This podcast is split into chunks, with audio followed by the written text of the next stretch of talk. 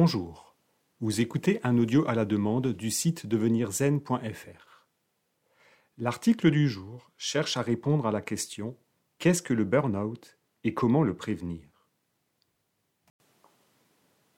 Ce sacré burn-out qui arrive sans prévenir. Un beau jour, une immense fatigue.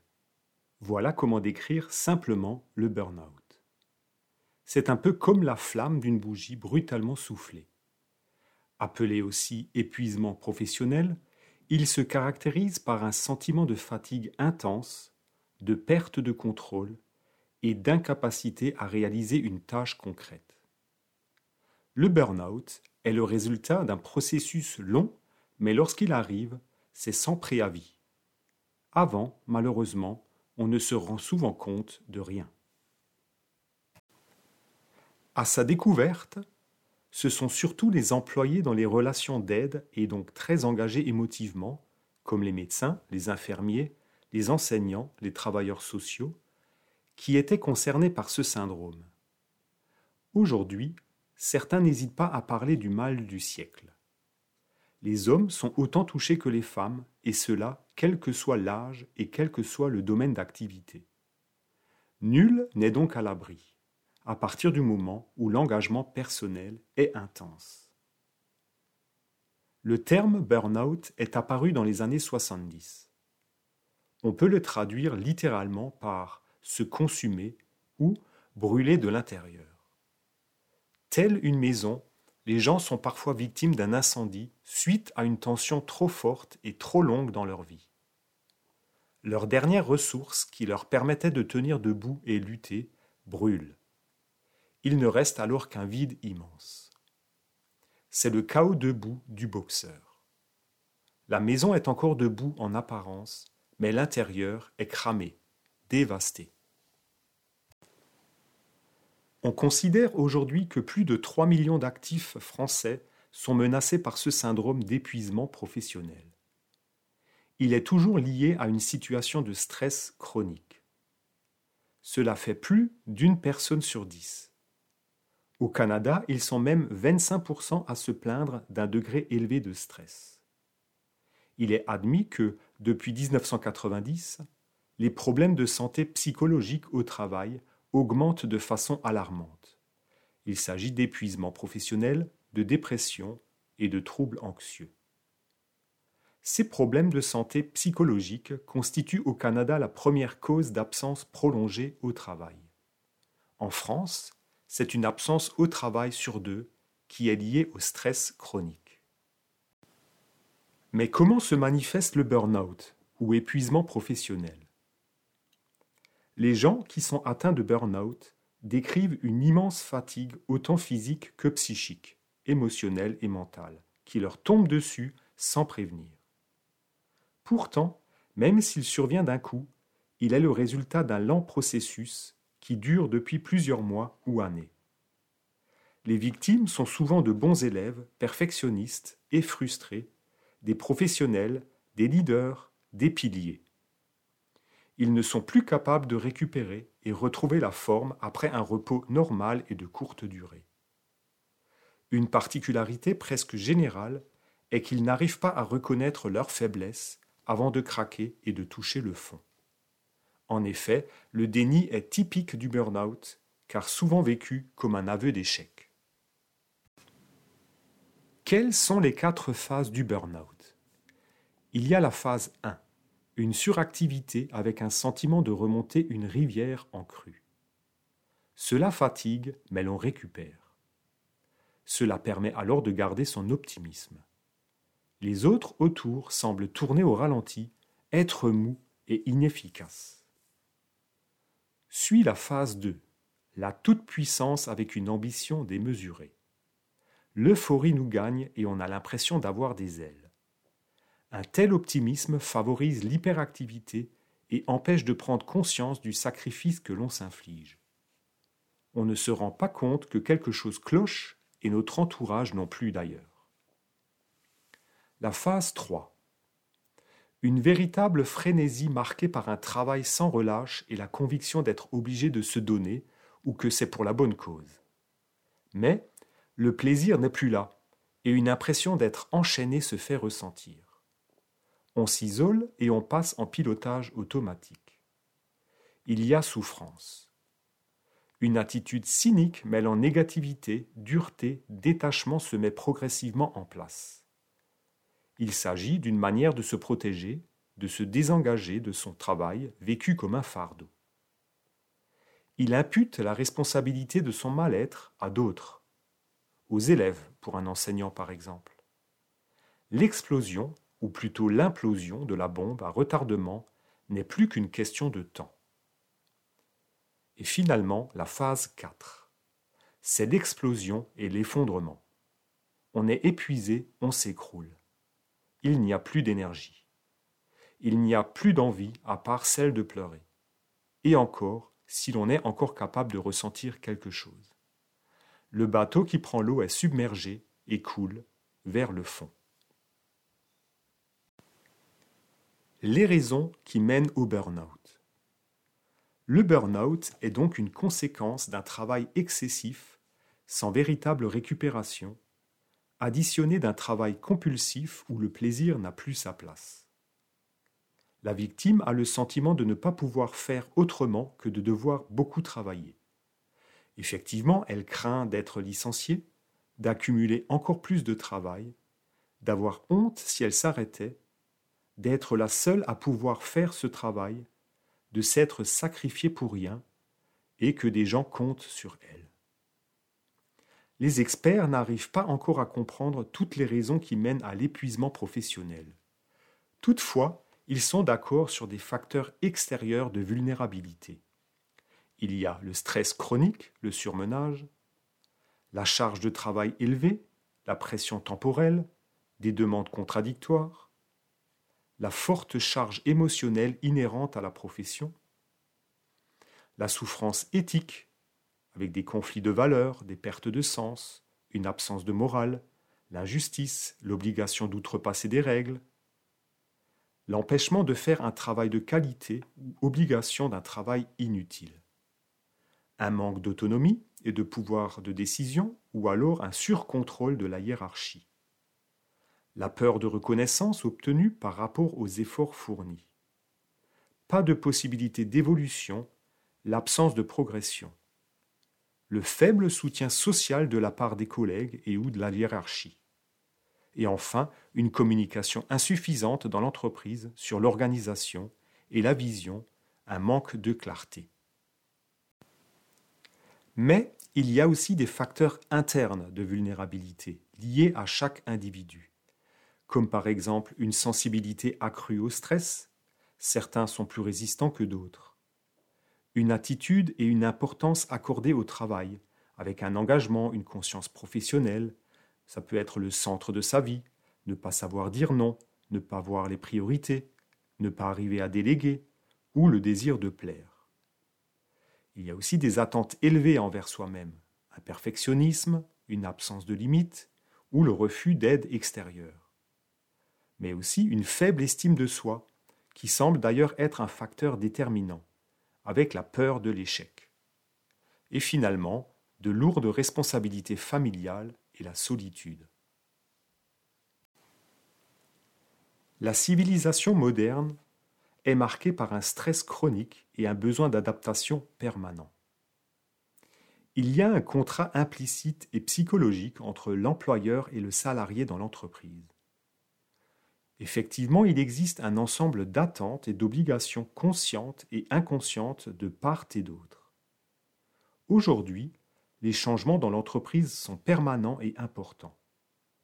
Le contexte professionnel évolue sans cesse et peut remettre en cause ce contrat implicite et psychologique, provoquant frustration, ressentiment et perte de sens pour le salarié. Souvent, on ne lui laisse même plus le temps de faire le deuil d'une situation passée. Globalisation, compétitivité, nouvelles technologies, précarisation de l'emploi, productivité des machines, hyperactivité survalorisée font qu'il faut avoir une véritable âme de combattant pour pouvoir sans cesse faire mieux, plus vite et rester le plus fort. Ces transformations rapides opérées dans le monde du travail font que ces effets du stress chronique se manifestent essentiellement dans les pays industrialisés. Rappelons quelles conditions sont nécessaires pour, provoquer un stress. Une situation nouvelle ou imprévue, une impression de manque de contrôle, ou une situation déstabilisante ou menaçante, comme du harcèlement ou du dénigrement. Le stress n'est pas mauvais en soi, et il assure la fonction de survie chez l'être humain, par la fuite ou la lutte par exemple. Mais lorsqu'il devient chronique, comme c'est le cas dans nos sociétés modernes, de graves problèmes peuvent survenir. Les médecins considèrent d'ailleurs le burn-out non pas comme une maladie mentale, mais plutôt comme un trouble d'adaptation. En effet, il ne s'agit pas d'une faiblesse, mais d'un dérèglement de l'organisme. La première cause d'un burn-out n'est donc pas psychologique, encore moins psychiatrique, mais physiologique, car dû à un stress important et répété qui malmène notre organisme au-delà de ses capacités d'adaptation. Le monde du travail impose également un idéal comme nouvelle norme. Le salarié se doit d'être polyvalent, c'est-à-dire polycompétent et multitâche. Une telle sollicitation peut rapidement devenir insupportable pour le cerveau.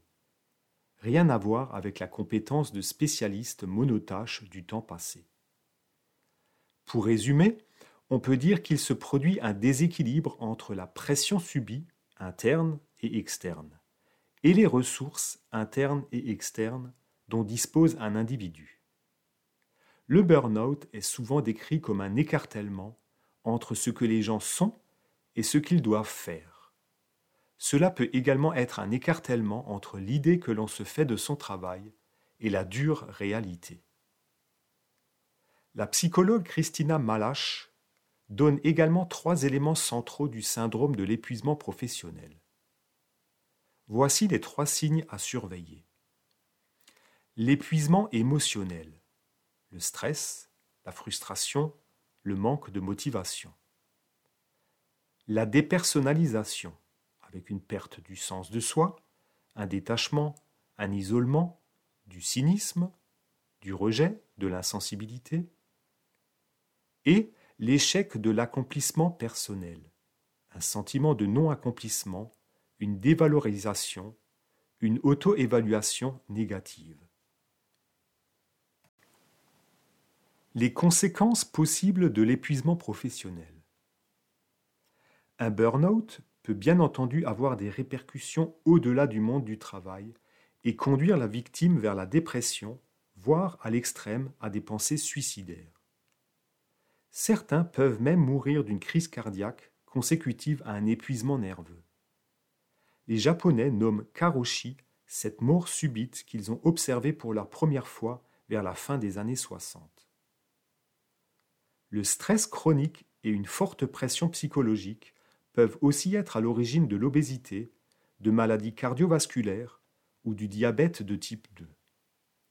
À cela se rajoutent l'anxiété, les troubles de l'alimentation et la toxicomanie. Comme vu plus haut dans l'article, en cas de stress chronique, l'organisme est alors constamment en état d'alerte et il sécrète alors les hormones du stress qui sont l'adrénaline et le cortisol. La recherche considère que c'est ce dérèglement hormonal qui expose le corps à des problèmes de santé avec le temps. En effet, l'obésité, le système cardiovasculaire et nerveux, ainsi que la glycémie, dépendent clairement du bon fonctionnement du système hormonal. De plus, les hormones qui arrivent au cerveau modifient notre perception de la réalité et nous entraînent dans un cercle vicieux. Plus on est stressé, plus on perçoit la réalité comme stressante. Et plus on y réagit alors avec du stress. Le burn-out. Quels sont donc les symptômes du burn-out? L'épuisement se produit petit à petit et sournoisement pour conduire au final à une véritable dépersonnalisation ou déshumanisation. La victime donne de plus en plus pour de moins en moins de résultats et de satisfaction. Constamment dans le déni, Elle tente de corriger la situation par un surinvestissement, mais la concentration devient de plus en plus difficile à trouver. La frustration et le cynisme gagnent alors la victime. Cet état de réelle souffrance peut durer des années. Tout d'abord, les symptômes psychologiques. Il y a la démotivation constante, la perte du goût de l'effort, la tristesse, voire la dépression, une chute brutale de productivité, une perte de dynamisme, des erreurs ou des fautes mineures, une irritabilité, des colères spontanées, des pleurs fréquents ou une émotivité exacerbée, une attitude cynique et un sentiment de frustration, une impression d'être incompétent, un sentiment d'échec, une envie de s'isoler, de se couper de la famille et ou des amis, une baisse de la confiance en soi, une dévalorisation du travail accompli, de l'anxiété, de l'inquiétude ou un sentiment d'insécurité, voire même des attaques de panique, une difficulté de concentration, des pertes de mémoire, des oublis, de l'indécision, de la confusion, de la rumination, des mauvais jugements ou une difficulté à nuancer, une perte d'appétit, une consommation accrue de stimulants, de stupéfiants et de médicaments, et enfin des pensées suicidaires dans les cas extrêmes. Après les symptômes psychologiques, il y a également les symptômes physiques. Une grande fatigue persistante, non récupérable même avec du repos.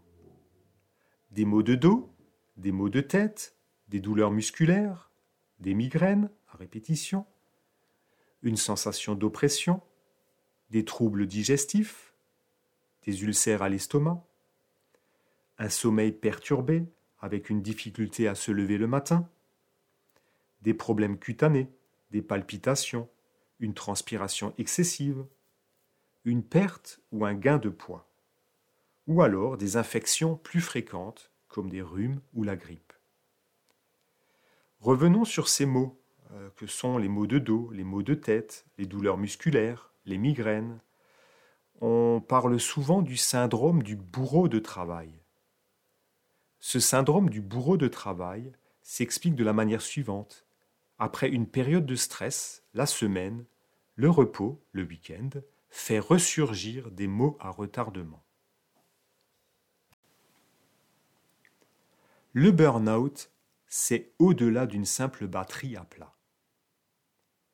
Il est faux de considérer le burn-out comme étant simplement la conséquence d'une batterie à plat. Il faut faire la différence entre fatigue et épuisement. Une fatigue normale et progressive nous gagne, par exemple, après une longue journée de travail ou une bonne séance de sport. Une bonne nuit de sommeil ou un peu de vacances permet de retrouver rapidement la forme. L'épuisement et donc le burn-out vont au-delà de la simple fatigue récupérable. Nous sommes fatigués par ce stress chronique, mais nous ne nous en rendons pas compte car notre organisme passe en mode survie. Nous sécrétons alors des hormones telles l'adrénaline et le cortisol qui font que l'on ressent encore une forme apparente comme si la batterie était encore pleine. Mais ce n'est plus le cas, nous sommes à plat et ce ne sont que les hormones qui nous font tenir, comme un générateur de secours. Et un jour, subitement, tout s'arrête. Notre batterie est à plat, mais malheureusement notre générateur de secours aussi. C'est le vide complet, on ne ressent plus rien. Certains parlent même du burn-out comme d'une zombification. À noter que les hormones comme l'adrénaline et le cortisol sécrétés dans le corps en continu provoquent une baisse des défenses immunitaires avec des risques accrus d'infection. Le cortisol met notre organisme en mode survie pour tenir et ne pas sentir la fatigue. Avec un stress chronique et sans doute le coup de stress de trop, il arrive un moment où l'organisme fatigué n'est plus capable de fournir cette hormone. Alors, c'est la chute. En effet, la batterie ne vient pas juste de se vider, cela fait un moment que c'était déjà le cas. Ne pas confondre dépression et addiction au travail. Les symptômes de l'épuisement professionnel sont nombreux et certains n'en sont peut-être que passagers. À la différence d'une dépression qui atteint toutes les sphères de la vie, le burn-out se manifeste essentiellement dans la sphère professionnelle. Il faut aussi différencier le burn-out de l'addiction au travail, que l'on appelle en anglais workaholism. Dans ce cas, la victime est dépendante du travail et elle a surtout tendance à en faire plus que ce qu'on lui demande. Mais le signe du burn-out qui ne trompe pas est lorsque la fatigue ne passe pas après de bonnes vacances et que le stress et les tensions reprennent de suite dès la reprise du travail. Il existe un test en ligne qui permet d'évaluer notre tendance personnelle face au burn-out. Ce test s'appelle Copenhagen Burnout Inventory. Il est sur le site equilium.fr. Vous trouverez l'adresse précise sur le site devenirzen.fr si vous le souhaitez, et il y a également des schémas explicatifs sur le burnout. Voici maintenant une checklist avec des conseils qui permettent de réduire le stress et éviter l'épuisement professionnel. Ces conseils sont par exemple Faites part de vos difficultés et trouvez du soutien auprès de vos proches. Cela permet de considérablement réduire le stress chronique. Soyez attentif aux symptômes physiques et psychologiques du stress. Détectez le stress et cherchez les causes. Quelles sont les sources de stress dans mon travail? Détectez les situations d'usure qui provoquent un sentiment d'impuissance, de lourdeur de fatigue. Ces situations nous vampirisent et vident notre énergie. Il faut soit les changer ou bien les accepter. Ces situations d'usure peuvent être par exemple un téléphone qui sonne toutes les deux minutes, une tâche inutile ou récurrente, ou un collègue qui se repose sur vous. Dans l'entreprise, tentez de proposer des changements, dans l'organisation du travail notamment. Gérez mieux votre temps en dressant une liste de priorités. Gérez mieux votre temps en prévoyant un temps pour une tâche et un temps pour faire des pauses. Avec votre supérieur hiérarchique, tentez de fixer des objectifs plus réalistes et plus gratifiants ou demandez un traitement équitable par rapport à vos collègues. Apprenez à dire non de temps en temps et sachez déléguer votre travail. Avant d'entamer une tâche, réfléchissez quelques minutes sur comment la réaliser au mieux. Le temps, les objectifs et les moyens. Imposez-vous des pauses obligatoires pour vous changer les idées, pour décrocher et relâcher les tensions. Tirez avantage des nouvelles technologies, mais prenez garde de ne pas en devenir l'esclave, comme le téléphone ou le smartphone par exemple. Prenez du temps pour échanger avec vos collègues, demandez de l'aide, des astuces et profitez de leur expérience. Faites un point sur vos habitudes de consommation d'excitants, le café, le sucre, l'alcool, le thé, le chocolat, les boissons sucrées. Faites du sport ou allez dans la nature pour prévenir et réduire le stress. Gardez un équilibre corps-esprit tout en adoptant une vie saine. Réservez-vous du temps pour vous, vos loisirs et votre famille. Trouvez le bon équilibre entre vie professionnelle et privée. Arrêtez de vous focaliser sur ce qui est stressant, mais plutôt sur ce qui est plaisant, relaxant et sur votre bien-être. L'objectif est de pouvoir se ressourcer au travail. Et sinon, pour résumer, je dirais, la vie est un marathon et pas un sprint. Il faut savoir tenir dans la durée. Joachim Leupold propose quatre piliers pour se soigner d'un burn-out. L'activité physique, la détente, la connaissance de soi et le soutien, social ou médicamenteux. Développer une nouvelle philosophie de vie. La victime d'un épuisement professionnel a besoin d'un arrêt ou de congés pour se reposer et réduire significativement son niveau de stress. l'organisme finira par retrouver un fonctionnement normal, un rééquilibrage. Mais cela ne suffira pas si elle veut éviter une rechute. Il faudra effectivement amorcer des changements afin de retrouver un réel sentiment de contrôle sur sa vie. Cela peut être des changements dans son milieu professionnel, dans son mode de vie, dans sa façon de voir la vie, le sens de la vie, et dans sa façon de gérer le stress. Il est alors important de pouvoir répondre aux questions suivantes. Quelles sont les sources ou les situations de stress dans mon travail et pourquoi? Pourquoi je n'ai pas réussi à changer la situation et pourquoi j'en suis arrivé là? Quelle peur se cache derrière cette situation? Quel changement dois-je apporter à mon travail Ou mon employeur, que doit-il changer? Mon travail me convient-il? Est-ce que je ne donne pas trop de place à mon travail dans ma vie? Qu'est-ce qui me motive, m'apporte de la satisfaction? Qu'est-ce qui a du sens pour moi? Pour vous aider à répondre à ces questions, voici d'après l'OMS les cinq raisons qui font qu'un employé est satisfait de son travail et s'y épanouit. La réalisation personnelle, la reconnaissance, le sens, la responsabilité et l'évolution. Je vous propose, pour compléter cet article, de visionner une vidéo de la conférence de Pierre Mougel sur le burn-out et la médecine traditionnelle chinoise. Vous trouverez cette conférence sur le site de Pierre Mougel. Tapez juste Pierre Mougel et vous trouverez le site. Sinon, l'adresse précise est sur le site devenirzen.fr. Nous sommes arrivés à la fin de cet article et je vais terminer par une citation de Muriel Robin qui a connu et souffert d'un burn-out. Elle disait Le burn-out, on est dans une maison dont les quatre murs sont intacts, mais l'intérieur est cramé.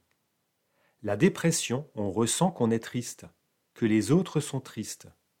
On a de la compassion, un avenir, on a envie de manger, on ressent les choses.